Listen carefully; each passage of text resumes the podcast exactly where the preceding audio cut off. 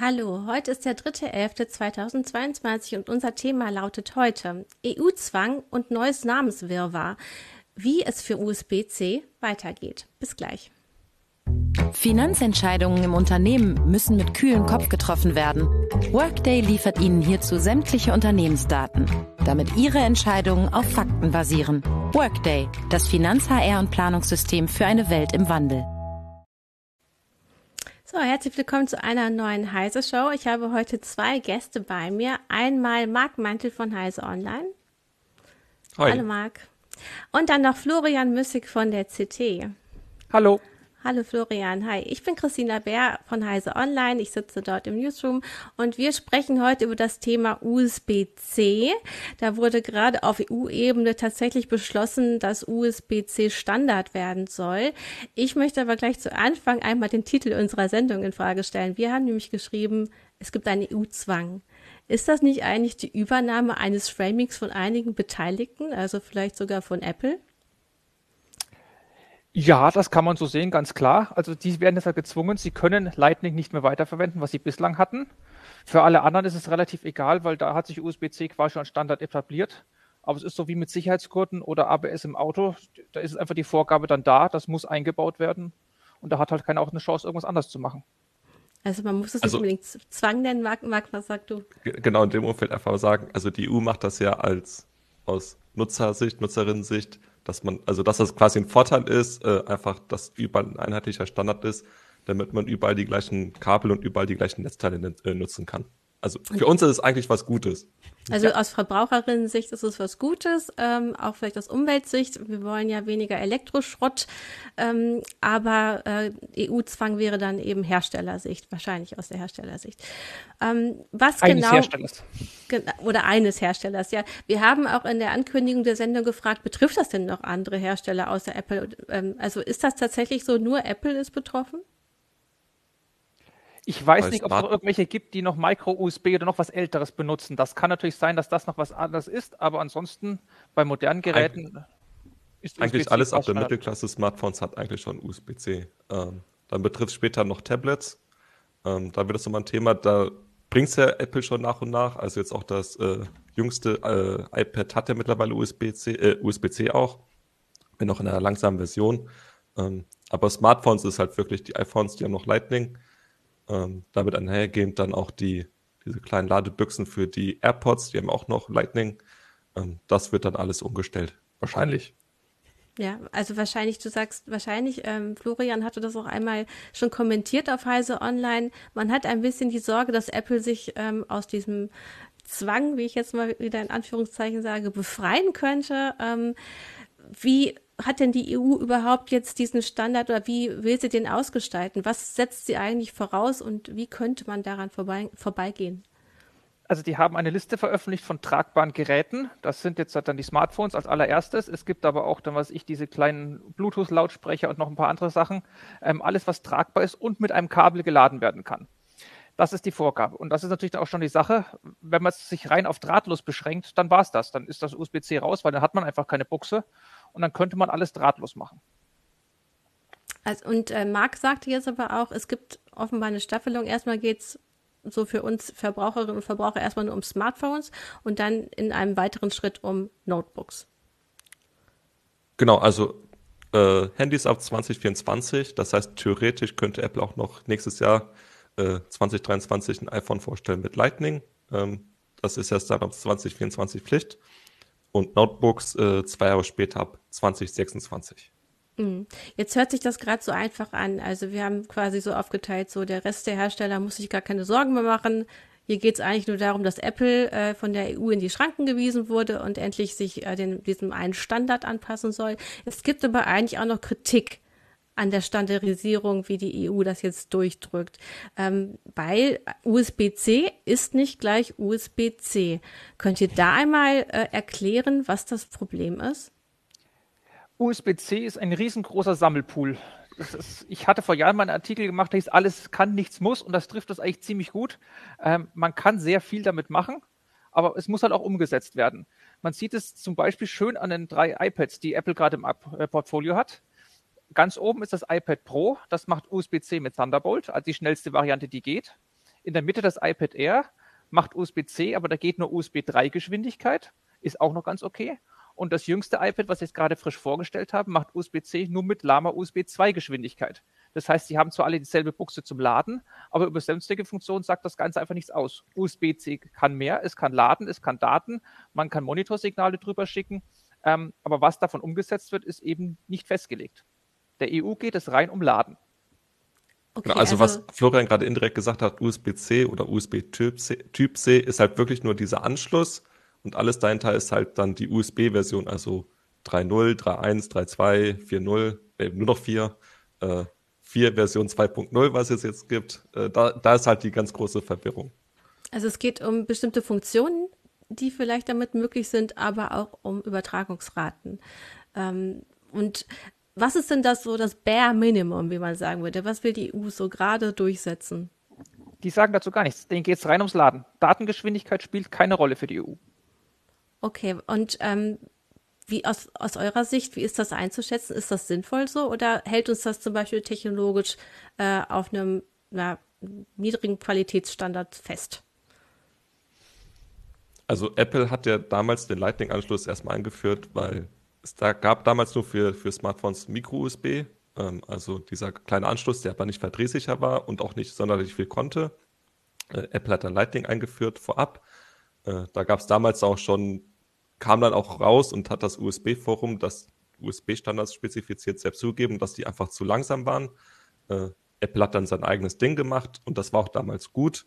Ähm, Lightning war ja damals ein mächtiger Anschluss und ist auch heute noch gut, was abgesehen von der USB-Geschwindigkeit. Man muss auch schon, ähm, wo es herkommt. Ich meine, die Apple kam damals von so einem proprietären 30-Pin-Anschluss, der extrem breit war, extrem friemelig, wo die Kontakte sich dauernd verbogen haben. Alle anderen Hersteller hatten da auch irgendwie komischen eigenen Sachen. Also es ist schon deutlich besser geworden, seitdem es Lightning und USB-C gibt. Das muss man auch mal festhalten. Genau. Mittlerweile ist halt, also USB-C kann halt mittlerweile alles und noch mehr als Lightning. Deswegen würde ich sagen, ist gut. Also ich, ich weiß nicht, warum Apple noch weiterhin auf Lightning setzen sollte, außer dass sie dann ihr eigenes Ökosystem haben und noch ihr, ihre paar Kabel verkaufen können. Aber aus äh, unserer Sicht, äh, auch ich als iPhone-Nutzer, ich, ich würde, ich begrüße das. Ja. Die Sache ist einfach die, Apple hat für USB-C, äh, USB für Lightning-Kabel ein Zertifizierungsprogramm namens MFI, Made for iPhone oder inzwischen auch Made for iPad oder alles, was mit I anfängt vorne. Ähm, da kann man zertifizieren lassen, dass die Kabel diesem Standard genügen. Und um das Zertifikat zu bekommen, müssen die Hersteller natürlich was zahlen. Das heißt, Apple hat da Einnahmen, die einfach permanent laufen. Äh, das ist natürlich eine schöne Sache. Das haben sie bei USB-C wahrscheinlich nicht. Oder sie legen ein eigenes Programm auf, was dann mit USB-C funktioniert. Das muss ich zeigen. Haben sie bislang zumindest nicht getan. Ähm, aber sie haben da bislang eben Sachen gemacht, wo sie noch Geld extra eingenommen haben. Hm. Und sie haben damals zumindest auch gesagt, als sie Lightning eingeführt haben, es soll mindestens zehn Jahre halten. Und das sind wir jetzt eben auch gerade. Hm, ich meine, der Streit geht ja schon lange. Ähm, seit 2009 versucht die EU da äh, einheitliche Standards durchzusetzen. Jetzt haben wir 2022, 2000, Ende 2024 soll das Ganze dann in Kraft treten. Wie gesagt, für Notebooks sogar noch ähm, ähm, äh, zwei Jahre später. Jetzt bleibt aber für Verbraucherinnen und Verbraucher nicht immer ganz klar, was bekomme ich denn jetzt, wenn ich USB-C kaufe? Weil das ja auch nicht immer gut ähm, deklariert ist. Ähm, wenn du sagst, Florian, es geht der EU nur um die Ladegeschwindigkeit, wie kann man denn da als ähm, Käufer von technischen Geräten sicher gehen, dass man jetzt die schnellste Übertragungsrate kriegt auch? Es geht nicht um die Geschwindigkeit vom Laden, sondern einfach, dass es mhm. einen einheitlichen Anschluss gibt. Das ist auch eine okay. andere Sache. USB-C mhm. kann ich machen mit Standard, was weiß ich, 5 Volt und 1 Ampere zum Laden, was das seit Jahren etabliert ist bei allen auch USB-A-Ladegeräten. Ich kann aber auch aktuell schnell laden bis 100 Watt machen und irgendwann später kommt noch eine Stufe auf bis, äh, auf bis zu 240 Watt. Das ist auch eine von dieser Flexibilität, die da ist. Und das heißt eben nicht, dass immer gleich alles funktioniert. Äh, noch eine kurze Anmerkung. Ähm bei Kabeln ist das generell ein bisschen einfacher. Da hat das USB-Forum ein bisschen nachgedacht. Ähm, mhm. Da gibt es ein Zertifizierungsprogramm. Ähm, da steht dann eindeutig drauf, welche äh, Leistungsaufnahme das Kabel übertragen kann, also mit wie viel Watt das laden kann und welche Übertragungsgeschwindigkeit das mitmacht. Äh, das kann dann halt 40 Gigabit die Sekunde sein, äh, jetzt bald mit USB 4 Version 2.0. Äh, 80 Gigabit. Ähm, also bei den Kabeln ist es dann relativ eindeutig klar, wenn man nicht gerade ein No-Name-Kabel kauft, das halt keinerlei Zertifizierung hat. Äh, da wird man wahrscheinlich auch ein bisschen aufpassen müssen, zum Beispiel bei Amazon, dass dann die Hersteller, die dann gerne Dinge dran schreiben, das dann aber nicht zertifiziert ist. Also da ein bisschen Auge drauf achten. Ähm, und ansonsten bei Geräten ist es halt wirklich ein bisschen schwer, weil, also in den Datenblättern steht es meistens drin. Da muss mhm. man aber schon ein bisschen, äh, bisschen googeln, ein bisschen suchen, dass man die findet. Ähm, auf den ersten Blick, wenn man das Gerät irgendwie in der Hand hat, zum Beispiel wenn man das irgendwie in, in, in irgendeiner äh, Elektronikkette anschaut, ist es schwer bis unmöglich. Und äh, häufig drücken sich die Hersteller auch drum herum, das irgendwie eindeutig anzugeben. Da hat man dann ein bisschen Aufwand, das rauszubekommen. Worauf sollte man genau achten? Ähm, also nochmal genau in die Spezifikation reingucken? Genau, also es gibt ja diese Online-Datenblätter eigentlich immer. Ähm, einfach, auf der Produktseite gehen und äh, dann die Spezifikation anklicken. Das ist meistens ein Tab ganz oben. Da sollte es drinstehen. Manche Hersteller geben das da nicht so genau an. Äh, und dann muss man eventuell nochmal das Handbuch als PDF runterladen. Hm. Ist denn, also du hast gerade gesagt, es gibt dann auch USB ähm, C4, oder habe ich das falsch rum gesagt? Nee, USB-C. USB 4 ist jetzt die aktuelle Version und ja. auf USB 4 folgt USB 4 Version 2.0. Ja. Und die Namensgebung da ein bisschen äh, obskur. Obskur ist. Und wann ist damit zu rechnen? Das wird ja auch nicht äh, flächendeckend einfach überall ähm, quasi einge oder genutzt, sondern es werden auch wieder nur verschiedene Hersteller machen. Genau, also, also USB 4 ist mittlerweile schon relativ verbreitet, auch weil ähm, das AMD jetzt integriert hat bei seinen Kombi-Prozessoren, ähm, zumindest äh, Teile davon. Also können Hersteller das relativ einfach bei ihren Notebooks äh, einbauen. Äh, USB 4 Version 2.0 und damit einhergehend auch äh, neue Thunderbolt. Bisher gibt es da keinen kein Namen. Äh, hoffentlich Thunderbolt 5 einfach, weil es dann einfach wäre. Ähm, ist dann vielleicht wahrscheinlich Ende 23, vielleicht auch erst 24 mitzurechnen. Mhm. Jetzt äh, schreiben hier gerade schon ähm, unsere Zuschauer äh, zum einen, also zum Beispiel Against Nazu schreibt, im Ernst, wenn es nur ums Laden und Energieversorgung geht, könnte man alle Kleingeräte auf USB-C umstellen, also Rasierer und auch Wecker. Und äh, Surfax schreibt, äh, sie machen sich mit den tausend Standards aber auch wirklich selber schwer. Ähm, aber wie, wie sollen wir, also ich will nochmal aus Verbrauchersicht fragen, wie soll ich mich denn da trotzdem zurechtfinden? Eigentlich will die EU mir das, für das alles für mich vereinfachen. Ich will, möchte aber auch gerne, wenn ich jetzt ähm, Daten sichern möchte, da einen schnellen Anschluss haben. Auf den Kabeln sehe, also die Kabel, hast du gesagt, sind schon soweit ganz in Ordnung, wenn man sie zertifiziert kauft. Ähm, was passiert denn mit anderen Geräten oder Netzteilen? Also wenn es um Notebook geht, mhm. Notebooks brauchen ja in der Regel dicke Netzteile, ich sage mal 60 Watt aufwärts. Das ist üblich, was bei Notebooks beiliegt, bei dünneren vielleicht auch mal 45 Watt. Ähm, die reichen für ein Tablet und für ein Smartphone locker aus. Umgekehrte Richtung funktioniert nicht. Also wenn ich jetzt nur ein Smartphone oder ein Handy-Netzteil habe, was USB-C hat, da kann ich ziemlich sicher sein, dass ich zumindest im Betrieb mein Notebook daran nicht betreiben kann. Ob das Notebook jetzt ausgeschaltet ist, dran lädt, ist noch eine andere Sache. Aber zumindest im Betrieb ist was definitiv nicht. Hm. Also ich merke gerade, wie ich mich selber im Namenswirrwarr, den wir schon im Titel der Sendung angesprochen haben, verirre. Marco, kannst du uns dann noch ein bisschen was zu erzählen? Also mit jedem USB-Anschluss an ein Notebook wird man zumindest in irgendeiner Form Daten übertragen können. Ähm, mhm. Ich glaube, bei USB 4 Version 2.0 ist 20 Gigabit die Sekunde Minimum.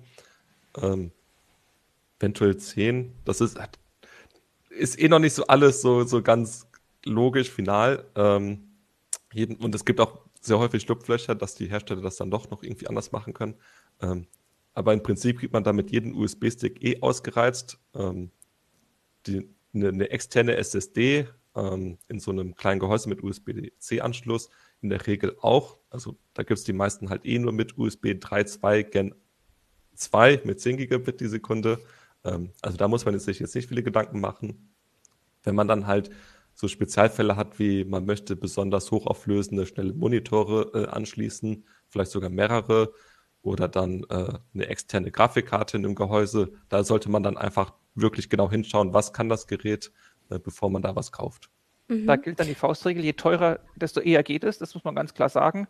Umgekehrt bei Notebooks ist überall inzwischen USB 3.0 drin und das heißt, wenn ich eine USB-C-Buchse am Notebook finde, ähm, wird zumindest USB 3 Geschwindigkeit sicherlich rauskommen, also 5 Gigabit, meistens auch 10 Gigabit, das muss man auch schauen. Und wenn dann 40 Gigabit gehen das Maximum, dann steht dann auch USB 4 oder Thunderbolt in der Regel dabei, weil es ist ein Qualitätsmerkmal, das heißt, die Hersteller schreiben es in die Datenblätter rein und man findet die Info dann auch einfach. Aber genau, 5 Gigabyte ist so das äh, Mindeste, was Bit. man da bekommt. Bit, mit, mit Megabit. Ähm, jetzt hat State of Trends geschrieben, solange USB-C abwärtskompatibel bleibt, ist das doch eher ein Vorteil. Der Stecker bleibt gleich und die Datenraten passen zur Leistungsklasse des Gerätes. Das ist ja eigentlich sicherlich das, was die EU im Sinn hat. Ähm, sie möchte einen Standard setzen und aber nicht gleichzeitig damit alle Geräte, die längst schon im Haushalt existieren, äh, unnötig beziehungsweise auch äh, dem Schrott zugänglich machen, weil man sie halt dann irgendwann nicht mehr benutzen kann. Genau, ja. also das ist ja der große. Entschuldigung. Sie haben sich immerhin ja auch für USB-C entschieden. Ich meine, das ist seit Jahren bei den meisten Geräten da. Je höherpreisig, desto üblicher ist der USB-C schon. Bei Notebooks, ich weiß nicht, fünf, sechs Jahre würde ich jetzt mal sagen, ist USB-C da schon mit dabei. Bei Smartphones gibt es in der Regel auch schon sehr, sehr lange abgesehen von Apple eben. Ähm, insofern, sie haben sich zum Glück nicht was Eigenes ausgedacht, sondern sie haben gesagt, wir nehmen das, was sich quasi eh schon die Mehrheit der Hersteller angeschlossen hat und schreiben es einfach schlicht für alle vor. Und das Ding ist ja wirklich, USB-C hat sich ja in den letzten Jahren schon so weit verbreitet. Ich habe hier noch ganz wenige Geräte mit Micro-USB. Und wenn ich da mal irgendwie was laden muss, dann schaue ich schon hin, dass ich da irgendwo überhaupt noch ein passendes Kabel finde, zum Beispiel bei einer alten Maus oder äh, einer alten Kamera. Mhm. Also und man muss Kamera auch, eher zur Datenübertragung. Apple, genau, und bei Apple geht es ja auch erstmal nur um die iPhones, wo eben Lightning da ist. Bei den MacBooks, also den Notebooks, das sind die sowieso schon längst auf USB-C aufgestiegen. Da waren die sogar von Anfang an dabei. Die hatten damals das, dieses leichte 12 Zoll MacBook, was sie als erstes Hersteller überhaupt mit USB-C rausgebracht haben, was dann genau eine USB-C-Buchse hatte, die für alles getaugt hat, ähm, wo es dann auch den Aufschrei gibt, das ist ja viel zu früh und es hat nur eine Buchse und was soll ich jetzt damit machen? Da ging es doch in die andere Richtung.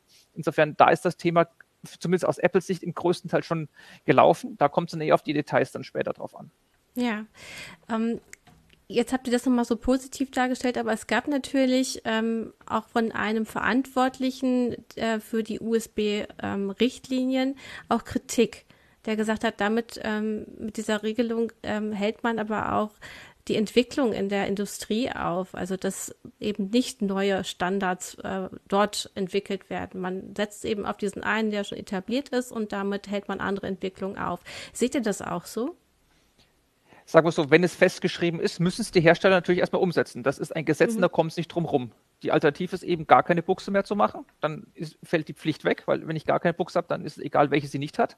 Ähm, Ansonsten ist, ist aber auch nicht absehbar, dass sich jenseits von USB-C auf absehbare Zeit irgendwas anderes etablieren würde. Also das USB-C-Forum hat mir vor Jahren schon gesagt, es ist kein USB-D oder E oder irgendwas anderes in Arbeit, was, woran sie arbeiten würden. Ich wüsste auch von keinem anderen Hersteller, dass ich an irgendwas versuchen würde. Ja, woran liegt das? Dass man einfach da auch physikalisch an Grenzen stößt und sagt, das ist, was wir jetzt gerade am effizientesten und besten nutzen können? Es ist zumindest das, was USB-C gebracht hat, ist das, was Apple eben zwei Jahre vor mit Lightning hatte. Man hat einen verdrehsicheren Stecker. Es ist egal, wie rum ich ihn reinstecke. Das kennt man bei den eckigen USB-C, dass das immer ein Gepfriemel war. Man muss dreimal drehen, bis es dann doch gepasst hat. Das ist ja zum Glück vorbei. Und wenn ich mir vor, anschaue, was es vor USB-A alles noch gegeben hat, ich meine, da gab es einen, einen, seriellen Port, einen Parallelport, es gab Chaos, ich habe PS2 für Maus und Tastatur gehabt, das war auch ein Riesenchaos. Da hat der USB auch mal aufgeräumt. Und jetzt geht eben sozusagen alles auf diesen einen Stecker. Und ich meine, er kann ja auch viel das muss auch ganz klar sagen. Das, was die da zusammenfassen in einem Stecker und sie kriegen es auch mit neuen Revisionen immer noch höhere Geschwindigkeiten hin. Also ich sehe da momentan keinen Bedarf, warum man was anderes wählen sollte. Okay, äh, also. äh, bei der Kritik ging, ich hatte die Meldung damals mhm. geschrieben, das ist ein Jahr her, äh, da ging es mhm. auch um die, äh, nicht um den Stecker an sich, sondern um die Spezifikation, was er kann, also zum Beispiel wie viel Watt laden. Äh, das Ding ist, äh, der Standard ist halt mittlerweile schon so weit, dass er eigentlich so ziemlich alles abdeckt. Also wenn jetzt bei 240 Watt demnächst ankommt, was will man denn dann noch schneller laden als mit 240 Watt? Äh, ein Smartphone ist ja schon ruckzuck voll. Äh, da gibt es bisher, glaube ich, auch proprietäre Lösungen von äh, chinesischen Herstellern, die auch schon mit 200 Watt laden können. Und das ist ja ruckzuck. Äh, und auch die, die äh, Übertragungsgeschwindigkeiten sind da wirklich schon hoch. Und also die vorantreibende Kraft momentan ist eher eh Intel. Intel hat ja die Thunderbolt-Spezifikation dem USB-Forum bereitgestellt und darauf basiert er jetzt USB 4 und USB 4 2.0. Ähm, also die Hauptentwicklung steckt momentan bei Intel. Äh, und die werden das auch weitermachen, einfach weil sie das für sich bei ihren Notebook-Plattformen als, äh, als Verkaufsargument anführen können. Weil die ersten Notebooks, die immer die, die coolen neuen Thunderbolt-Anschlüsse haben, sind halt die mit Intel-Prozessoren. Ja, also und, AMD äh, mit Thunderbolt habe ich bislang nicht gesehen. AMD ist ansonsten auch mit USB 4 ebenbürtig. Da laufen dieselben Daten übers Kabel. Ich kann Thunderbolt Dock auch an einem modernen USB, äh, AMD Notebook benutzen. Das ist kein Problem, wenn es das eben unterstützt mit USB 4. Da hilft sogar Microsoft ein bisschen mit, weil von, ich hatte vorhin gesagt, man kann ganz viel machen, muss es aber nicht. Ähm, es gibt aber auf jedem Notebook üblicherweise so ein kleines Windows-Logo und da sind Hardware-Anforderungen dran gekoppelt.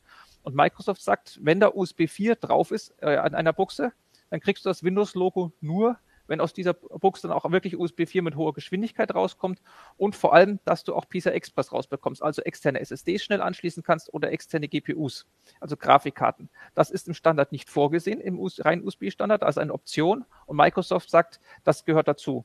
Das geladen werden kann, ist quasi bei Notebooks selbstverständlich und auch das Monitorsignal rauskommen auch. Aber wie gesagt, das mit PCI Express ist eine Besonderheit und da sagt jetzt explizit Microsoft, das muss rein. Ähm, was glaubt ihr denn, wird die EU das nochmal nachschärfen äh, oder ist das überhaupt angedacht, das nochmal ähm, durch eine Revision gehen zu lassen in einigen Jahren? Also ich hoffe, es, Sie müssen ja das Gesetz ja irgendwann anpassen. Also sollte sich tatsächlich irgendwann mal ein anderer Stecker entwickeln, müssen Sie ganz schnell an die Sache rangehen, weil ansonsten hängt das wirklich hinterher der Industrie, das ist ganz klar. Es ist momentan nicht absehbar, dass sich da was ändern würde. Die schnellsten Übertragungsraten kommen per USB-C momentan. Ähm, Laden geht mit bis zu 240 Watt. Ob dann noch eine Sonderlösung für irgendwelche hochgebrezelten Gaming-Notebooks künftig dann da sein werden, die mehr als 240 Watt ziehen, wird sich zeigen müssen. Ähm, und auch da heißt es nicht, dass man USB-C dann gar nicht laden kann. Dann geht es halt vielleicht nur langsamer oder halt im ausgeschalteten Zustand. Das sind eben diese kleinen Details und Schlupflöcher, wo man nochmal genauer nachschauen müsste. Mhm. Aber im Betrieb, dass da irgendwas anderes sich etablieren würde oder gerade aufkommen würde, das sehe ich nicht. Ja, jetzt haben wir natürlich nur auf die EU geguckt. Apple agiert natürlich weltweit und ähm, Florian, du hattest auch in deinem Kommentar zu dem Thema auch schon angemerkt, auch in anderen Märkten hat Apple schon ähm, seine iPhones angepasst, dass bestimmte Anschlüsse gar nicht da sind äh, oder auch nicht mehr gebraucht werden. Ist es denn tatsächlich ähm, eine gangbare Lösung für Apple, einfach zu sagen, wir machen gar keine Stecker mehr in Europa? Könnten sie machen. Damit würden sie das Gesetz erfüllen. Sie könnten zum Beispiel sagen, der Lightning Port, der da unten ist, ist nur noch eine reine Diagnoseschnittstelle, so wie es in der Apple Watch auch irgendwelche Ports gibt, die man als Nutzer nicht verwenden kann. Ähm, das würde das Gesetz erfüllen. Ich glaube aber nicht, dass sie diesen Weg gehen werden, weil sie haben ja überall anders schon USB-C eingebaut. Ähm, es fehlt ihnen quasi sozusagen der letzte Schritt noch, warum sie es beim iPhone machen müssten. Sie würden gerne halt ihre Cash-Cow Lightning-Zertifizierung so lange wie möglich noch ausreizen. Und das Ende ist es eben mit 2024 gesetzt. Ähm, ich würde davon ausgehen, dass sie proaktiv jetzt sagen, ab nächsten Jahr, also 2023, iPhone 15 oder wie immer es heißen wird, hat dann schon USB-C, weil die Entwicklung hat sich auch schon länger abgezeichnet. Die Direktive, die die EU gemacht hat, die ist ja schon mehrere Jahre in Arbeit. Das heißt, die wussten auch, was auf sie zukommt. Ähm, insofern gehe ich davon aus, dass USB-C einfach da sein wird. Aber sie könnten eben sagen, nö, wir gehen dann komplett auf drahtlos, wir lassen es damit sein. Ähm, Sie könnten auch sagen, wir sperren den Port sozusagen unten nur für die EU-Bürger. In allen anderen Ländern der Welt kannst du noch nutzen, in der EU nicht. Das wäre eine lokale Einschränkung. Die würde einen riesen Shitstorm hervorrufen, keine Frage. Und darum glaube ich nicht, dass sie es machen werden. Aber das Gesetz könnten sie damit erfüllen. Hm. Ähm, wir haben jetzt schon öfter mal das Thema Lizenzkosten angesprochen. Und es war mhm. vorhin auch die Frage, schon ein paar Minuten her im Chat, äh, wie es denn mit Lizenzkosten bei USB aussieht. Ähm, USB an sich hat meines Wissens keine Lizenzkosten. Äh, man muss es halt nur einmal quasi testen lassen, äh, dass es halt so funktioniert wie angegeben. Und das gleiche gilt meines Wissens auch bei Thunderbolt. Äh, ich war neulich ja noch in dem Briefing zu dem Next Gen Thunderbolt.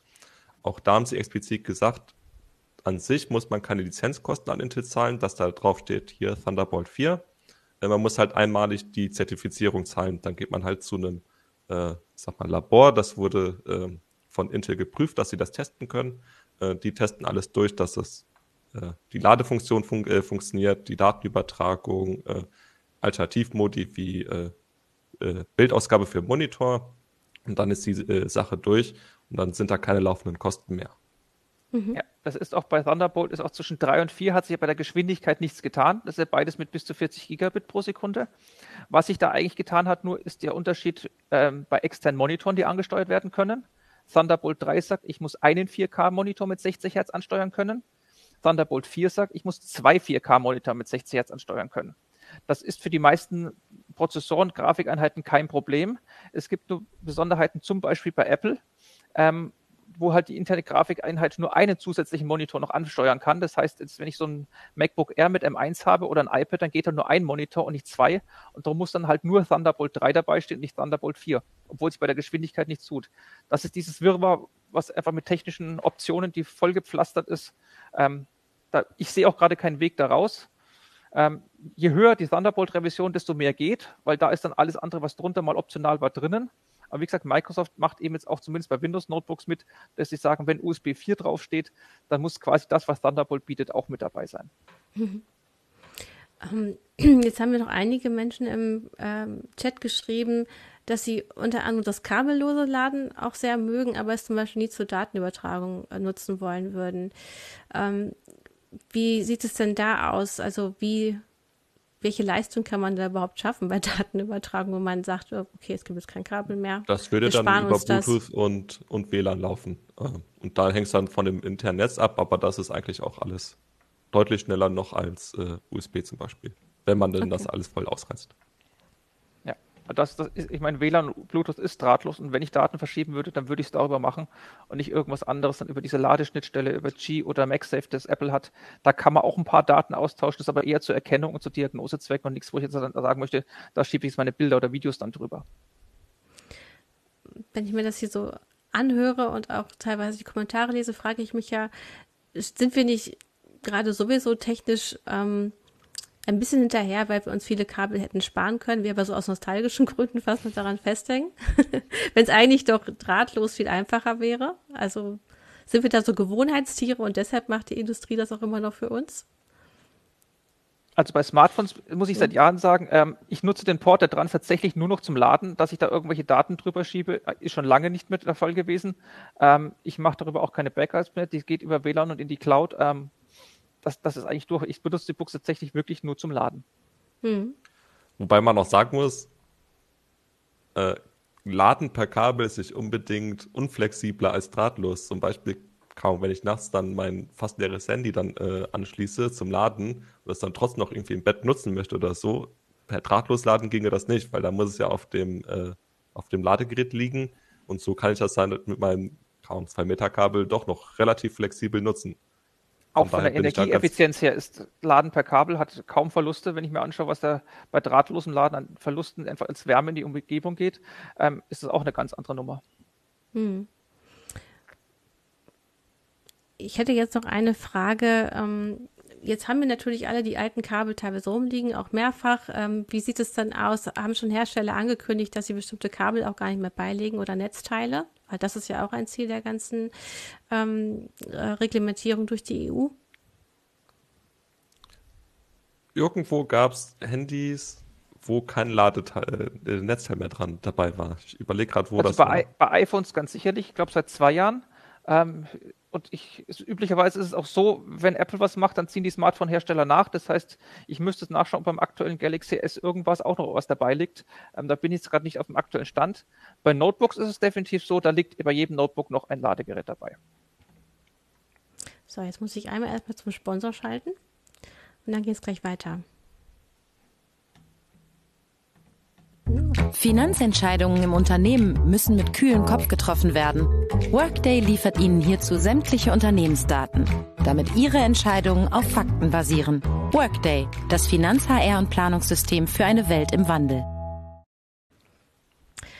So, jetzt ist das natürlich so ein singulärer Schritt der EU. So, wir haben uns jetzt auf USB-C geeinigt. Ähm, ihr beide habt aber natürlich noch mit viel mehr Hardware zu tun. Ähm, wo wären denn eigentlich andere Leitlinien, Leitlinien noch ganz gut, um in Sachen Umweltschutz oder eben Vermeidung von Müll etwas zu bewirken. Also könnte man nicht auch noch andere Standards reglementieren, um da besser jetzt zu gehen, werden? Jetzt, jetzt, gehen wir ein bisschen vom, vom Thema, vom ursprünglichen Thema ja. ab. Äh, man könnte sicherlich aus, aus unserer Sicht ein bisschen, äh, ich sag mal, ein bisschen ranten, dass äh, zum Beispiel die Leistungsaufnahmen von Hardware momentan schon ein bisschen durch die Decke gehen, auch teils nicht wirklich begründet. Ähm, also Grafikkarten zum Beispiel die RTX 4090 von Nvidia, die nimmt jetzt halt standardmäßig bis zu 450 Watt auf. Kann man natürlich hinterfragen. Vor allem, weil die letzten 50 oder 100 Watt nur noch sehr wenig Zusatzleistung bringen. Oder bei AMD die Ryzen-Prozessoren, die jetzt bei äh, 170 Watt TDP sind, was dann Realleistungsaufnahme über 200 Watt entspricht. Ähm, auch da wieder nur für ein paar Prozent Leistung. Ähm, da ist natürlich dann auch die Frage, wie will man das reglementieren, ohne dass dann wirklich zu starke Einschränkungen kommen, ähm, dass es halt fair ist und also man kann ja nicht schlecht sagen, jetzt alles über 300 Watt ist blöd, ähm, weil es gibt halt High-End-Grafikkarten, die brauchen so viel. Ähm, wenn es ein, eine, große, eine große GPU ist, also ein großer Chip mit vielen Rechenwerken, ähm, also zum Beispiel jetzt eine RTX 4090 bei 300 Watt, wäre dann durchaus schon spürbar langsamer als eine äh, 450 Watt RTX 4090. Von daher, da ist dann halt immer die Frage, wie balanciert man so etwas aus? Äh, möchte man das Thema überhaupt angehen? Äh, oder lässt man halt die Kunden entscheiden, Kundinnen, äh, indem die Leute das einfach nicht kaufen, wenn das dann zu abstrus wird? Also wenn zum Beispiel auch einfach nicht energieeffizient ist äh, oder hohe Energieverbräuche genau. hat.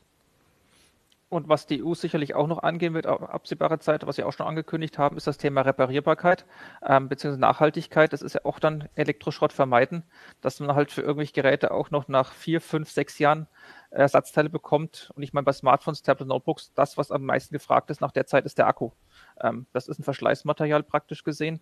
Und wenn ich dann nach vier, fünf Jahren keinen mehr bekomme und der mein Gehäuse aufbläht oder ich einfach keine Laufzeit mehr habe und ich keins bekomme, dann wandert das ganze Gerät auf den Schrott, obwohl es ansonsten eigentlich noch tun würde. Hm. Ich meine, da gab es ja auch eben die Entwicklung, dass Sachen verklebt wurden oder so eingebaut, dass man sie gar nicht mehr rausholen konnte. Wenn man früher noch richtig so sich so ein Tower zusammengebaut hat, da konnte man ja immer irgendwas wechseln. Bei ähm, Desktop geht das immer noch. Wie gesagt, mhm. je flacher und schlanker und schöner die Geräte werden, desto enger ist es halt dann auch, desto limitierter ist der Bauchraum und das zusammenbekommen. Ich meine, da gab es teilweise auch verschweißte Sachen, hat Microsoft mal ein paar äh, Surface-Generationen lang gemacht. Ähm, das ist weg. Aber natürlich ein Tablet, da sieht man ja keine Schrauben. Das ist in der Regel geklebt. Ähm, am Display und so weiter, da was auseinanderzubauen, ist schwierig. Ich sage nicht, dass es unmöglich ist, da was besser zu machen. Aber wie gesagt, momentan ist halt die Motivation der Hersteller nicht da. Wenn man alle zwei, drei Jahre ein neues Gerät kauft, freut sich der Hersteller drüber. Und darum wird aus deren Sicht da sicherlich wenig Initiative kommen. Es sei denn, man hat irgendwie ein Fairphone, der, die sich das beim ähm, Smartphone auf die Flagge geschrieben haben, oder Framework bei den Laptops, die sagen, Reparierbarkeit, Aufrüstbarkeit gehört bei uns dazu. Ähm, das ist halt halt der Nische, in der sich, die sich bewegen aber in der Masse hat sich da noch nicht so viel getan. Hm. Vor allem Framework ist ja sogar erfolgreich damit. Also die machen sich ja Fairphone ist auch erfolgreich damit, genau. Ja. Also ja, es gibt ja durchaus einen großen Stamm an, an Interessierten, die, die sowas ja wirklich, die auf sowas achten und äh, genau da haben sie dann ihre Nische, wo sie dann halt sofort Kunden haben, die genau sowas haben wollen. Hm. Äh, State of Trends hat jetzt gerade geschrieben, äh, ich habe letzte Woche mein iPhone 6S wegen eines defekten Akkus entsorgt. Akkutausch lohnt sich nicht mehr. Ähm, genau, das ist ja so eins der Probleme. Ich meine, der Gebrauchtmarkt, der ähm, fährt ja auch langsam hoch, dass man ähm, schon gebrauchte und wieder refurbished Geräte kaufen kann. Ähm, aber ich glaube, das wir auch wieder beim Anfang der Sendung, wo ich sagte, naja, ist ähm, EU-Zwang vielleicht ein falsches Framing, weil man eben auch darauf hinweisen kann, ist es eine Leitlinie, um eben Schrott zu vermeiden und Verbraucherinteressen zu schützen, dass Dinge kompatibel und reparierbar bleiben. Was fällt euch denn noch zum Thema USB-C ein, was wichtig ist jetzt für uns alle? Also das kommt Ende 2024. Was ändert sich tatsächlich für uns, außer vielleicht, es wird einfacher? Ich glaube, das Größte, was man merken wird, ist, wenn ein iPhone mit USB-C kommt, ähm, weil sich da eben was tut. Die Schnittstelle ändert sich und dann sind sie auf dem Stand, wo alle anderen sind. Ansonsten erwarte ich eigentlich nicht besonders viel. Also wie gesagt, ich habe es bei so Bluetooth-Lautsprechern und so weiter jetzt nicht den Einblick, was da im Markt ist und wie viele da noch mit Micro-USB oder welche da schon mit USB-C sind. Aber wenn ich mir anschaue, was ich so an Gadgets in den letzten Jahren einfach mal so spontan gesehen habe, wo USB-C schon dran ist, ähm, erwarte ich nicht, dass sich das viel tut oder, was man zumindest nicht viel mitbekommen würde. Für den Verbraucher ist es schön, ich kann alles mit allem laden, aber ich glaube nicht, dass das da noch so eine große Welle an neuen Geräten kommt, wo man abgesehen vom Apple-Universum, wo alles, was mit Lightning ist, irgendwie an Dockingstationen, Hubs oder keine Ahnung, was man noch hat, was einmal ausgetauscht werden muss. Ähm, davon abgesehen glaube ich nicht. Also es ist dann im Prinzip nur die letzte Welle. Die Geräte, die jetzt noch nicht irgendwie umgeschwenkt waren, was wirklich nicht mehr viele sind, die werden dann halt noch jetzt auf USB-C umstellen. Ähm, das kann auch einfach sein, wahrscheinlich dann ein paar Tastaturen, die immer noch irgendwie Micro-USB verwenden oder sowas. Ähm, da wird halt immer mehr USB-C kommen, ähm, bis dann halt irgendwann überall USB-C ist. Und ich meine, man hat es auch bei Notebooks gesehen, als USB-C kam, da war die große Vielfalt noch da, da konntest was das volle Programm von ich kann das darüber Thunderbolt schicken, bis ich mache gerade mal die Buchse in einem anderen Format, das nicht eckig, sondern rund ist. Ansonsten kommt dann nur USB 3.0, also mit 5 Gigabit raus. Die Zeiten sind quasi auch vorbei. Ähm, wenn ich USB-C am Notebook habe, gehört Laden eigentlich zum guten Ton inzwischen dazu beziehungsweise wenn ein Hersteller es nicht vorsieht, dann lässt der USB-C noch ganz weg bei allerbilligsten Notebooks. Ich hatte jetzt kürzlich ein Notebook da, das nur 150 Euro kostet, da ist kein, äh, kein USB-C dran und das lädt noch beim klassischen Rundstecker. Ähm, aber alles, was ich jetzt, sage ich mal, so 600, 700 Euro aufwärts habe, da ist USB-C schon jetzt dabei und dann kann ich in der Regel auch drüber laden. Hm. Also auch da kommen jetzt die Hersteller nicht in Probleme, wenn das heißt, ab 2026 ist das hier in der EU Pflicht. Äh, eigentlich machen es die meisten schon. Nee, bei Notebooks halte ich das Thema für gegessen. Da ist es eher die Details. Wie schnell kommt es die Erweiterung von 100 auf 240 Watt, was dann für leistungsstärkere Notebooks, also mobile Workstation, Creator Notebooks, MacBook Pro, die großen Gaming Notebooks, was da kommt? Beziehungsweise reicht da dann 240 Watt aus oder werden die dann sozusagen darauf limitiert? Gaming Notebooks haben aktuell teilweise bis zu 300 Watt Netzteile. Ähm, tut sich da was? Aber wie gesagt, es gibt ja auch die Möglichkeit, ich kann mit USB-C laden, aber wenn ich es richtig schnell haben will, muss ich halt dann irgendwas Proprietäres anstecken. Sei es noch der alte Rundstecker, der dann 300 Watt liefert, oder wie es die MacBook Pro aktuell machen, wenn ich den magnetischen MagSafe-Stecker habe, der sich einfach mit einem Klack trennt oder verbindet, ähm, kriege ich die vollen 140 Watt, die Apple momentan vorsieht, auch nur darüber und nicht per USB-C. Aber ich kann grundsätzlich per USB-C laden.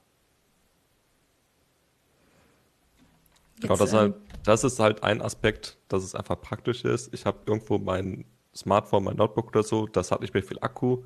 Ich habe jetzt nicht unbedingt ein Netzteil zur Hand, weil ich irgendwie unterwegs bin und kann dann zum Beispiel einen Freund, eine Freundin, Bekannte fragen, ob man einfach kurz ein USB-C-Netzteil ausleihen kann. Weil wenn das halt allgegenwärtig ist, dann wird irgendwer irgendwo immer ein Netzteil haben dafür und das in hm. irgendeiner Form dann aufladen zu können, das Gerät. Und also ich muss im Reisegepäck nicht, nicht fünf Netzteile mitnehmen, sondern mir reicht eben eines. Im besten Fall nehme ich das vom Notebook mit, weil das ist das Stärkste. Und damit kann ich dann eben auch das Tablet und das Smartphone und meine Kopfhörer und keine Ahnung was noch alles laden. Und da muss man auch gar keine Sorgen haben, dass das irgendwie ähm, zu einer hohe Spannung hat oder ähm, regeln Wenn das ein Notebook-Netzteil ist, dann kommt da üblicherweise, es, ich meine, USB-C kann verschiedene mhm. Spannungslevel. Es gibt 5 mhm. Volt, 9 Volt, 12 Volt, 15 Volt, 20 Volt und künftig noch mehr. Wenn ich ein Notebook-Netzteil habe, dann kann das 20 Volt und dann üblicherweise auch die niedrigeren Stufen mit 9 und 15 und 5 sowieso, weil USB ist traditionell ja 5 Volt. Ähm, das heißt, dann kann ich davon ausgehen, dass damit auch alles geht. Genau, okay. das ist ja das charmante USB-C ähm, Hostgerät, äh, Hostgerät und äh, das, das angeschlossene Netzteil und so, die kommunizieren quasi untereinander und die sagen sich, welche Spannung, welche Stromstärke da ankommen soll, was kann ich liefern und dann wird da was ausgehandelt. Und so, solange es äh, zertifizierte Hardware ist und nicht irgendwie irgendwas sehr komisches äh, von AliExpress aus China, äh, dann funktioniert das. Und da macht auch keiner mehr was Proprietäres. Also auch was es früher noch mit Quick Charge als besonders schnelles Laden per Micro-USB sowas gab, das ist alles durch. Das ist inzwischen quasi auch nur noch ein anderer Name für das, was das USB-C-Forum schon spezifiziert hat, was auch generell per USB-C geht. Genauso wie gesagt, wenn Thunderbolt ist, dann geht halt auch alles mit USB 4 und 40 Gigabit. Das ist dann auch automatisch mit dabei. Das baut aufeinander auf und ist keine Konkurrenz mehr. Hm. Jetzt äh, haben noch einige Zuschauer angemerkt, jetzt ging es hier natürlich eigentlich fast nur um Hardware. Äh, was schön wäre, wäre, wenn die EU sich auch nochmal um Software kümmern würde, Softwarekompatibilität. Ähm, habt ihr da gerade im Kopf, ob da tatsächlich was passiert? Ich meine, dass man auch äh, versucht, ähm, die Updates, äh, dass genau, Updates länger laufen. Updates sind ein Thema. Ich weiß nicht, wie weit die da sind. Ähm, ich, ich habe jetzt nicht in, in Anbetracht der, der Heise Schau heute mit dem heutigen Thema USB-C dran äh, gedacht, das nachzuschauen. Ähm, aber es ist auf jeden Fall auf dem Plan, ähm, dass mehrere Updates, also Updates über mehrere Jahre verpflichtend sein werden. Das ist ja vor allem bei Android ein Thema, ähm, wo häufig dann irgendwie nach zwei Jahren keine neue Android-Version mehr kommt auf dem Handy. Ähm, noch wichtiger ist natürlich bei Sicherheitspatches, äh, einfach, dass man da keine wandelnde Sicherheitslücke in seiner Hosentasche hat. Ähm, das ist auf jeden Fall ein Thema, ähm, das die EU verfolgt. Äh, dann wurde gerade noch gefragt, wenn wir gerade schon dabei sind, mhm. äh, wird es auch Router mit USB-C als Netzwerkkabel geben. Äh, könnte es geben, aber bei der EU-Verordnung, jetzt geht es ja hauptsächlich oder eigentlich nur um tragbare Geräte und ein Router ist ja in der Regel kein tragbares Gerät, das lässt man ja einfach zu Hause. Äh, so Mobilfunkrouter sind dann nochmal ein anderes Thema, äh, aber das ist ja dann auch eher ein, ein Nischenprodukt, sag ich mal. Also ich weiß, dass das USB-Forum auch mit teilweise mit ähm, afrikanischen Ländern und sowas in, ähm, Diskussion steht, weil die haben ja zum Beispiel das komplette Thema Festnetz wurde da übersprungen. Die sind sozusagen aus der digitalen Steinzeit gleich ins Smartphone-Alter gegangen. Und da gibt es genauso wenig teilweise äh, stationäre Stromversorgungen. Und da ist eben die Frage, wenn die jetzt was aufbauen, baue ich das auf, so wie es man es bislang die letzten 100 Jahre gemacht hat, mit irgendwie Wechselstrom und einer Schuko-Steckdose? Oder mache ich dann gleich was Modernes und schaue dann, dass ich stattdessen halt auch noch USB-C aus dem Wand habe, was da rauskommt? Ähm, das funktioniert natürlich nicht für alles. Wie gesagt, 100 Watt oder 240 Watt, das reicht mir nicht für einen Toaster, für einen Wasserkocher und von einer Waschmaschine Waschmaschine will ich gar nicht erst anfangen. Aber zumindest ähm, für das, was ich an klein tragbaren Geräten habe, reicht USB-C. Und darum ist auch da erstmal momentan der Fokus drauf, was die, e, die EU gesagt hat. Äh, mhm. Zum Thema Softwarekomplexität oder Updates noch. Ähm, das Thema halte ich bei Notebooks inzwischen auch für gegessen. Ich meine, für Windows 10 gibt es noch für bis 2025 Updates. Ähm, inzwischen ist Windows 11 da, da gibt es noch kein Supportende. Und Apple hat zumindest in der Vergangenheit auch bewiesen, dass macOS auch lange versorgt wird. Da wird es dann auch irgendwann die, äh, deutlich früher als bei Windows irgendwas abgeschnitten hinten. Aber da habe ich zumindest auch meine, ich sag mal, die Tüte gesprochen, fünf, sechs Jahre bin ich da auch dabei. Hm. Egal ob jetzt beim iPhone oder bei Notebooks. Jetzt fragte jemand gerade noch, was ist die maximale Länge beim modernen USB? Es geht ja da auch wieder um Übertragungsraten, die äh, bei kürzeren Kabeln besser sind. Das kannst du auch äh, besser erklären, Marc. Also, das wird kompliziert bei, bei USB 4, Version 2.0 und dem nächsten Thunderbolt. Äh, die Richtlinie ist so Pi mal Daumen, wenn mich nicht alles täuscht. Äh, alles bis 1 Meter passiv, gar kein Problem. Und danach braucht man halt gegebenenfalls aktive Kabel, wo halt das Signal zwischendrin wieder verstärkt wird. Ähm, dass man, dass da halt die, die Daten noch korrekt ankommen. Äh, ist dann vor allem bei sehr hochauflösenden Monitoren Thema äh, oder Monitoren, die viele Bilder, viele hochauflösende Bilder bekommen, so, äh, also mit einer hohen Bildwiederholrate. Ähm, da muss halt teilweise das Maximum konstant geliefert werden und äh, dann muss es halt wahrscheinlich dann aktives Kabel sein, wenn es über oder deutlich über einen Meter hinausgeht. Ansonsten, das ist auch wieder rein ähm, über die Datenübertragung. Ähm, fürs Laden gibt es da jetzt diese Beschränkung nicht. Ähm, ich kann auch ein reines USB-C-Kabel basteln, wo nur USB 2 an Daten drüber läuft. Das sind viele günstige USB-C-Ladekabel. Ähm, und die kann ich auch mit meinen teilweise drei, vier Metern haben. Das ist kein Problem. Da hatten die Kollegen kürzlich was getestet, wie gut die Kabel sind oder wie hoch die Spannungsabfälle am anderen Ende sind, was tatsächlich hinten noch rauskommt. Oder auch schön mit der Wärmebildkamera, wie warm die Kabel dann werden. Ähm, das haben wir uns alles schon angeschaut. Ähm, es, es kommt halt darauf an, wie gut ist das Kabel und was möchte ich damit machen. Je höher die mhm. Datenraten sind, desto kürzer sind die Kabel. Und man muss auch klar sagen, die USB-Spezifikationen schreiben nie irgendwelche Längen vor. Die sagen immer nur elektrische Parameter. Also wie hoch darf der Dämpfungsverlust sein? Was muss am Ende noch ankommen, dass das funktioniert? Und dann kommt es eben darauf an, mit wie viel Einsatz an Material und Entwicklungskosten kriege ich das hin wenn ich jetzt die Kabel komplett aus Gold mache, dann habe ich wenig Spannungsverlust, aber so ein Goldkabel kostet halt, das wird keiner in der Regel machen. Dann ist eher mit Kupfer, sind wir da eben so bei Thunderbolt aktuell 60 oder 80 Zentimeter oder teilweise bis ein Meter, ist so das Übliche, viel länger wird es nicht. Wenn ich das künftig mit länger haben will, dann sind es eben aktive Kabel, wo dann irgendwelche Wandler drin sind, die das Signal verstärken oder auf optische Signale umsetzen oder was man sich da alles möglich noch ausdenken kann. Hm. Dann ist aber auch wieder bei den Langkabel eher die Datenübertragungsraten, dass ich lieber 5, 6 Meter habe und nicht die Stromversorgung. Wenn ich zum Beispiel das Kabel auf optisch mache, dass da Glasfaser im Kabel ist, dann kriege ich da keinen Strom mehr drüber. Okay. Einige kennen das Problem vielleicht von äh, DisplayPort und HDMI. Vor allem irgendwie beim, wenn man irgendwie einen Beamer aufhängt an die Decke und das irgendwie den per, per HDMI verbinden will, dann ist das schon mal ein Thema. Aber da reden wir halt auch schon über wirklich längere Kabellängen. Hm. Und die Beamer, die teilweise in Uni-Hörsälen an der Decke hängen, das sind das nochmal ganz andere Distanzen, da gibt es dann eben Speziallösungen für. Mhm. Corben SC fragt jetzt auch, glaubt ihr, USB-C wird so lange halten wie die Schuko, also unsere normalen Steckdosen? Äh, weil er sagt, es wäre ja blöd, wenn man USB-C ins Haus baut, also wie so an so einer Steckdose, und nach zehn Jahren ist das Ganze veraltet. Aber ihr habt ja eigentlich gesagt, wie universell nutzbar das Ganze eigentlich ist. Also ich sehe nicht, dass nach USB-C was anders kommen würde. Also mir ist nicht bekannt, dass an einem USB-D oder E oder irgendwas gearbeitet würde. Ich wüsste auch nicht, was das anders machen sollte. Also was sie halt haben, ist, sie kriegen momentan bis zu 5 Ampere über diesen Stecker. Alles, was dazu gemacht werden muss, um höhere Wattzahlen zu erreichen, ist dann einfach die Spannung, die hochgesetzt werden muss. Und da sind wir jetzt, wenn wir dann bei 5 Ampere und 240 Watt, kann man einfach ausrechnen, da sind wir bei 48 Volt. Natürlich kann man da noch höhere Spannung drüber machen.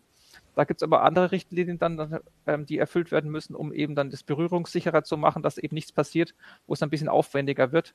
Und darum, wie der Schuko-Kontakt ist ja nicht umsonst eingeführt worden mit seinen Sicherheitskontakten und den versenkten Pins und alles, dass man eben jetzt nicht unbedingt im Schraubendreher rein kann und dass es auch ohne Kindersicherung nicht gleich das kein, äh, Kleinkind einen Schlag bekommt. Das sind wir bei USB-C noch nicht. Ich weiß es nicht, wenn ich so überlege, 230 Volt im USB-C-Kabel, wenn ich den Stecker in den Mund nehme, dran lutsche, ich glaube, dann habe ich die Pins geschlossen und dann, dann wird es ein bisschen schwieriger. Ja, Kräuterhexer. Ja, also, hm? was man sagen kann, dieser Anschluss ist ja wirklich mächtig. Also 240 Watt über so einen kleinen Anschluss ist halt schon mal eine Ansage. Deswegen, die, die Anschlüsse müssen so klein bleiben, allein für Smartphones. Ähm, da will es ja keinen großen Anschluss haben. Auch für äh, die Notebooks, die sind auch so flach geworden, da kriege ich auch nicht genau. dicker. Selbst ein normal und, großer HDMI-Books ist teilweise zu hoch dafür. Und der Anschluss ist mechanisch, ist der stabil, also mir ist da noch nie irgendwas kaputt gegangen oder ausgeleiert oder so. Ähm, von daher, der macht alles wirklich ziemlich gut. Ähm, abgesehen jetzt davon mit dem Namenswirrwarr und was da alles dranhängt. Aber der reine Anschluss ist halt eigentlich schon so ausgelegt, dass da jetzt nicht irgendwie alsbald irgendwas Neues kommen sollte mhm. oder notwendig wäre da ihr jetzt auch immer wieder darauf hingewiesen habt, dass es auf die Qualität der Kabel ankommt. Ähm, hier hat einmal Kräuterhexer geschrieben, er merkt es beim Strom immer wieder. Ähm, er würde alle Kabel äh, mit einem Messgerät messen, wie viel Strom da durchgeht. Habt ihr da Tipps, was man da benutzen kann, um selber zu schauen, was man tatsächlich vor Ort hat? Also man, man ja schon manchmal feststellt, mit dem Kabel läuft es irgendwie nicht so. Also ich habe es einfach immer relativ hochwertige Kabel gekauft und habe da keine Probleme festgestellt. es ist halt das Materialeinsatz. Wenn ich einen vernünftigen Stecker mache, der ordentlich gelötet ist, wo das, der Kabelquerschnitt im Kabel dann stimmt und alles, das sind einfach Materialkosten. Und wenn ein Hersteller nur schaut, ich muss es möglichst billig machen oder man bestellt sich was per AliExpress aus China, dann ist dieser Qualitätsstandard halt nicht zwangsläufig gegeben. Ähm, wenn man unbedingt sagen möchte, was ich immer, also wenn ich ein Thunderbolt-Kabel habe, da sind die Stecker stabil, da geht alles übers äh, äh, Kabel drüber mit hohen Transferraten, da habe ich sicherlich keine Probleme und das ist auch mechanisch stabil, aber die Kabel kosten dann halt. Man muss immer so halt dann persönlich abwägen, was möchte ich. Und in dem Test, den ich gerade angesprochen hatte, ich glaube, der Andi Möcker hatte den gemacht, ähm, da ist eben, eben auch ein paar Kabel erwähnt, die was taugen. Okay, also da kann man bei uns und was finden was man vielleicht auch mal anmerken kann, es sind nicht auch immer nur die Kabel, die irgendwie irgendwas blöd machen oder einen Wackelkontakt haben oder so. Äh, das habe ich neulich erst gemerkt. Äh, ich habe jetzt noch ein momentan älteres iPhone. Das wollte partout nicht mehr laden oder nur sehr zickig. Äh, neues Kabel gekauft, es war weiterhin so. Ende vom Lied war, ich musste mal den Anschluss ein bisschen mit einer Zahnbürste dann trocknen natürlich reinigen. Einfach, da hat sich, haben sich die Kontakte ein bisschen zugesetzt und dann wurde es halt nicht mehr richtig übertragen und dann war gut. Mhm. Ähm, ja gut, das hatte ja auch jemand im Chat angemerkt, äh, solange man eben da noch ähm, für die Buchsen was hat, kann da natürlich noch Dreck reinkommen. Wenn man alles nur noch kabellos macht, äh, ist das Problem auch weg. Ähm, da Empty hat noch eine Frage über Twitch gestellt. Marc, die musst du dir ja vielleicht angucken, auch du, Florian. Er schreibt, wenn man mal historisch schaut, hat Intel ja schon früh mit der ersten Version von Lightpeak aka Thunderbolt versucht, eine optische Verbindung zu nutzen. Seht ihr die mittelfristig neue optische, also seht ihr neue optische Verbindungen für Endkunden? Nein.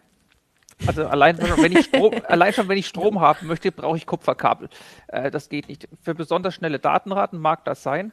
Das ist aber dann eher dann, ich meine, Rechenzentren haben Glasfaserverbindung für Netzverbindung, weil da besonders hohe Raten drüber gehen.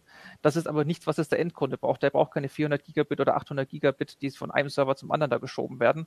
Ähm, für das, was ich jetzt sozusagen im Endkundengeschäft habe, ich meine, die 40 oder künftig 80 Gigabit oder noch mehr, die Thunderbolt bietet, ähm, da muss ich auch schon suchen, dass ich was finde, was das ausreizt. Also der USB-Stick ist es sicherlich nicht und eine externe SSD reizt das auch nicht unbedingt aus. Das ist eher, wenn ich über ein Kabel dann alles schicken will. Also ich habe zwei 4K-Monitore und zusätzlich schnelle SSD und ich will die über genau ein Kabel am Notebook ankoppeln und auch noch Strom drüber schieben. Und das liefert USB-C bzw. Thunderbolt aktuell. Also es gibt da auch wenig, was ich noch anders machen würde oder müsste, wo ich dann irgendwas optisch brauche. Wie gesagt, längere. Kabel, wenn ich mal 10 Meter haben möchte, um irgendwelche Monitore anzubinden oder Beamer, ist es was anderes. Das kann mit aktiven Kabeln sich irgendwas ändern. Aber abgesehen davon sehe ich nichts generell kann man sagen, so alle Optik-Sachen im Hardware-Umfeld sind schon seit gefühlt zwei Jahrzehnten so das Coole, was irgendwann kommen könnte. Ähm, auch bei Prozessoren an sich, dass da quasi äh, Optikübertragungen integriert werden. Ähm, aber bisher ist da im praktischen Einsatz noch gar nichts gekommen und ich würde auch nicht erwarten, dass das irgendwann in den nächsten Jahren relativ schnell passieren könnte, sollte, dürfte. Ist das wie das Wasserstoffauto? es geht ein bisschen in die Richtung, ja. Okay. Man kann viel machen, aber die Marktrelevanz ist nicht so wirklich da. Okay. Zumindest ähm, aktuell jetzt, ähm, vielleicht müsst ihr das mal für mich übersetzen. Kräuterhexer hatte jetzt nochmal geschrieben, LWL im Netzwerkbereich hat nicht nur den Vorteil höherer Datenraten, das ist auch deutlich stromsparender, was man auch nicht vergessen sollte. Ähm, also, was ist genau stromsparender? Welche Technik ist das? Ja, die Optikübertragung. Die Optik, optische Übertragung, gut. Deswegen kenn, wird genau das, das wird ja alle Abkürzungen, ja. Rechenzentren mit äh, Glasfaser äh, und auch generell haben wir auch langsam in Deutschland äh, für, für Festnetz, Internet langsam mehr den Glasfaser ausbaut. Das ist natürlich stromsparender. Ähm, aber hier ging es ja primär um ein Kabel oder einen Anschluss, der, der das alles kann. Ähm, und da braucht man halt einfach eine Metallverbindung, damit da der Strom irgendwie ankommt. Mhm. Korben versucht gerade aufzulösen. LWL, ist das, heißt das Lichtwellenleiter? Ja. Gut, super, weil genau das wusste ich auch nicht. Ich hätte es genauer sagen sollen. Wunderbar. Also im Grunde habt, äh, also Max, du sagst, das ist ein echt mächtiges, ein echt mächtiger Anschluss und so wie ich Florian verstanden habe, können wir uns als Endverbraucherinnen und Verbraucher gar nicht doll ärgern. Das ist eher jetzt ein Erdbeben Richtung Apple gewesen, was aber auch mit Ankündigung kam das kam mit Ankündigungen, wie gesagt, aus Nutzersicht. Ne? Klar, das Apple-Universum muss einmal einen Umschwung machen. Das heißt, wer da irgendwas mit Lightning hatte, sei es jetzt irgendwelche, was ich noch Nachttischwecker, wo oben der Lightning da ist, also muss das einmal machen, genau wie es damals, als der 30-Pin-Connector vom iPod rausgeflogen ist, musste auch einmal alles umgebaut werden. Ähm, Apple-User sind aber gewissermaßen auch Light gewohnt. Ich meine, wenn man sich anschaut, hat einmal das komplette Ökosystem in den letzten zwei Jahren umgeschmissen von x86 auf ARM und die alten Zöpfe abgeschnitten. Das macht Apple halt gerne. Und wie gesagt, darum ja, es wird einen Aufschrei geben. Ja, es wird dadurch auch ein bisschen gerade mal als Peak etwas mehr Elektroschrott an Kabel oder irgendwas anderem geben. Aber man kann auch sagen, das ist sozusagen das letzte Mal und danach sollte es eigentlich besser werden. Ja, und wir müssen jetzt nur darauf hoffen, dass Apple-Nutzerinnen und Nutzer nicht noch mehr Geld dafür ausgeben müssen. Also auch, dass wieder dieser Wechsel vergoldet wird im Apple-Universum. Sagen wir so, es wird auch nicht sofort aussterben, weil Apple wird die alten iPhones ja traditionell noch ein paar Jahre verkaufen oder sie sind auch noch länger am Markt. Das heißt, auch so ein iPhone 6 oder 6S, wo das auch da eine Zuschauer gerade angemerkt hatte, die sind auch noch länger am Markt. Das heißt, die Lightning-Kabel werden ja nicht sofort aussterben. Das wird ein eher langsames Aussterben sein. Aber wer halt das neueste iPhone dann haben will, der muss halt auch dann den Schritt gehen und dann auch auf USB-C wechseln, was das Ladegerät angeht, was das Nachttischstock geht oder keine Ahnung, was noch alles. Und in der Übergangsphase wäre jetzt auch kein Untergang, einfach einen Adapter zu nutzen. Also USB-C auf Lightning ist jetzt auch kein Hexenwerk. Okay, also das geht auch. Es ist nicht gleich alles vorbei. Ähm, ich danke euch, dass ihr hier so gut Auskunft gegeben habt. Ähm, in die Community kann man, glaube ich, noch die Frage hier aus der Zuschauerschaft geben, wie schnell lässt sich ein Tesla nun mit USB-C laden? Äh, vielleicht mögt ihr das sogar unter dem YouTube-Video kommentieren, was für Rechnungen sich da ergeben würden. Ähm, oder ob wir keinen Starkstromanschluss für unseren Herd mehr brauchen. Wie kann man das alles fixen mit USB-C? Ich würde sagen, man kann einmal zu Edeka und zurück mit dem Tesla und dann muss man ein Jahr lang wieder laden. Genau. Äh, vielleicht mag das jemand von euch einfach für uns ausführen. Wir freuen uns auf eure Antworten und auch Kommentare zu dieser Sendung. Ihr könnt ganz viel zu diesem Thema bei Heise Online und CT lesen und wir freuen uns auf die nächste Woche mit euch. Bis bald. Tschüss. Tschüss.